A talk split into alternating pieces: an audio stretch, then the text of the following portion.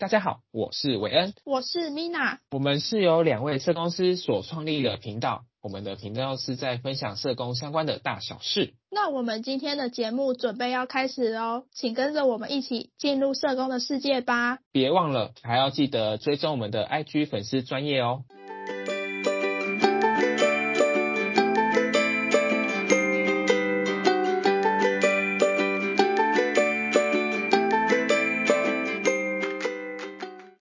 大家欢迎回到青州小菜。青州小菜经营一年后，终于来第一个广播合作啦！我们受到中央广播电台的邀请，录制了新的企划节目。那因为企划内容的关系，由韦恩代表录制。这集就由韦恩来跟大家分享合作的小小心得吧。那想问韦恩，刚接到合作时的心情是如何呢？其实觉得蛮不可思议的，想说我们好像在这个领域好像也没做到很资深或者是很有名，居然有机会可以收到合作，所以那时候也是抱着。很感恩的心情接受了这一次的合作。那在去录之前有做什么功课吗？在去录之前，对方节目那边有给我一些访纲，就针对这一次要录制的内容，有做一些一些拟稿吧，就针对这次要访问的内容，先把可能会问的问题啊，然后我想要回答的内容，跟我想要给带给大家的一些内容整理出来，让到时候在录制的时候可能会顺利一点这样子。那你做的那些功课，在正式录的时候都有派上用场吗？我觉得有特别准备这份功课有差，因为可能心里会先有个底说，说那大概可能会问的问题方向是什么跟内容。虽然实际在录的时候，可能没有百分之一百完全照着之前的访纲去做录制跟访谈，但是最少会有个大方向，说可能差不多就是问这些问题。呃，那你进到那个正式的录音间里面，跟我们这种业余的录制节目上，你觉得有什么差别吗？我们虽然是业余，但是我觉得我们其实也是蛮认真在做，只是我觉得我们最大的差别就是硬体设备的差异啊，因为毕竟人家那边是专业在做广播电台的，所以他们的设备一定会比我们这种自己小成本录制的来的更高级更好。所以我觉得到时候听众朋友也可以去听听看，说就是他们那边的音质跟我们这边的音质有没有什么不一样。你在录的当下的时候会很紧张吗？其实，在去录的前一天我就蛮紧张的，因为毕竟是去参加人家的节目，不是是自己录制自我们自己的节目，因为我觉得会有点差别。因为如果是自己的节目，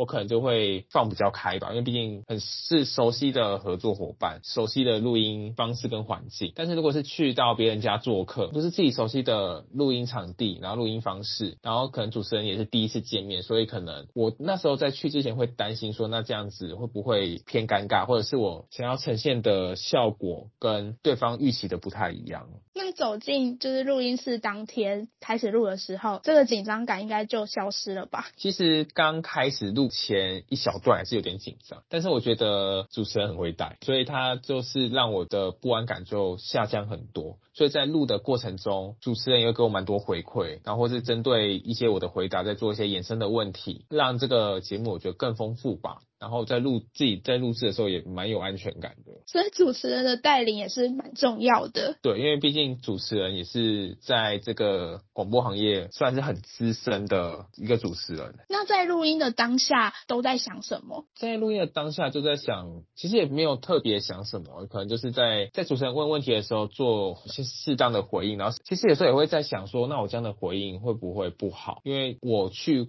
是一个社工代表，我会想说，那我这样的回答会不会不妥会不会让人家觉得社工没有很专业这样？但其实对方听起来应该不会这么想吧？因为我在节目录完之后，其实有私下跟主持讨论一下，说那今天录的节目这样子的回答方式，你们觉得 OK 吗？会不会有觉得哪里不好，要再重新再录一次？但是他们给我的反反馈都说这样 OK，这样很棒，就是其实会让我觉得比较有自信啊，想说那这样子的录制内容应该是会蛮 OK 的，也希望可以带给一些可能对社工领域比较不了解的听众朋友对社工有多一点的了解。正式录音之后，就是跟你。你原本想的是一样的吗？我觉得不全然一样啦，因为我那时候在想的时候，可能会是比较主持人可能会比较有距离感，然后或者是可能会前面比较冷场，因为毕竟我们可能之前都没有接触过，这一次录音是第一次见面。但是实际在录的时候，发现其实主持人很没有距离感，就是我们相处起来在聊的过程，其实我觉得都聊得蛮愉快的。不管是在节目录制前，或者节目录制中，或节目录制后，我觉得都是一个蛮棒的体验。那这次。录音完之后，有学习到什么可以带给我们的节目，或是呃也在做 podcast 的朋友一些什么建议吗？我觉得学到最多的可能还就是一些节奏吧，在录音的节奏跟一些临场反应的部分，经验值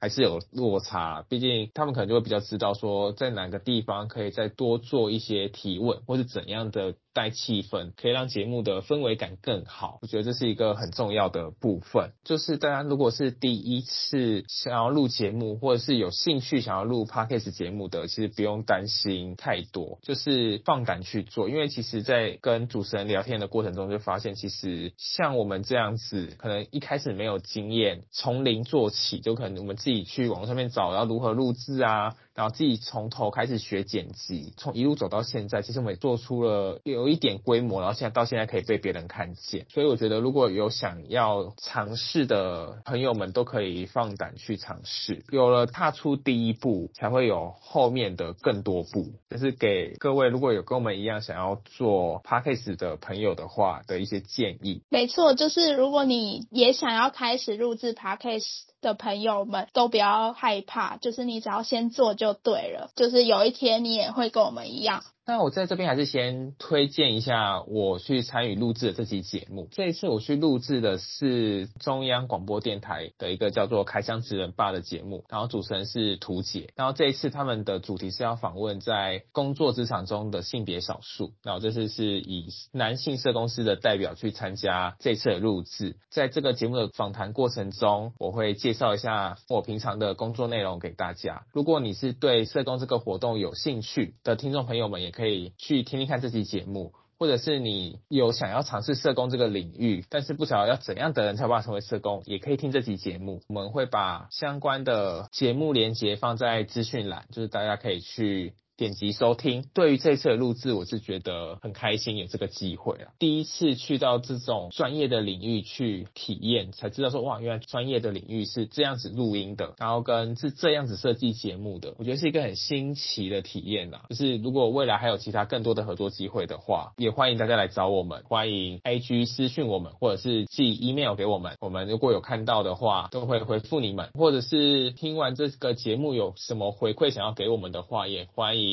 IG 私讯给我们，我们期待听到大家对于这期节目的一些想法。那我们的 IG 是 W A Y N E M I N A 底线 S W，大家可以上 IG 搜寻我们。那如果有任何想法、新的，或是有任何你想要跟我们合作的邀请，都欢迎私讯我们。除了有合作可以邀请我们之外呢，我们在 IG 上面会分享一些社工相关的图文跟一些我们喜欢的歌曲。也欢迎大家有兴趣的可以帮我们点击按爱心及追踪哦。那我们青州小菜这集节目就差不多到这边了，我们下集再见，大家拜拜，拜拜。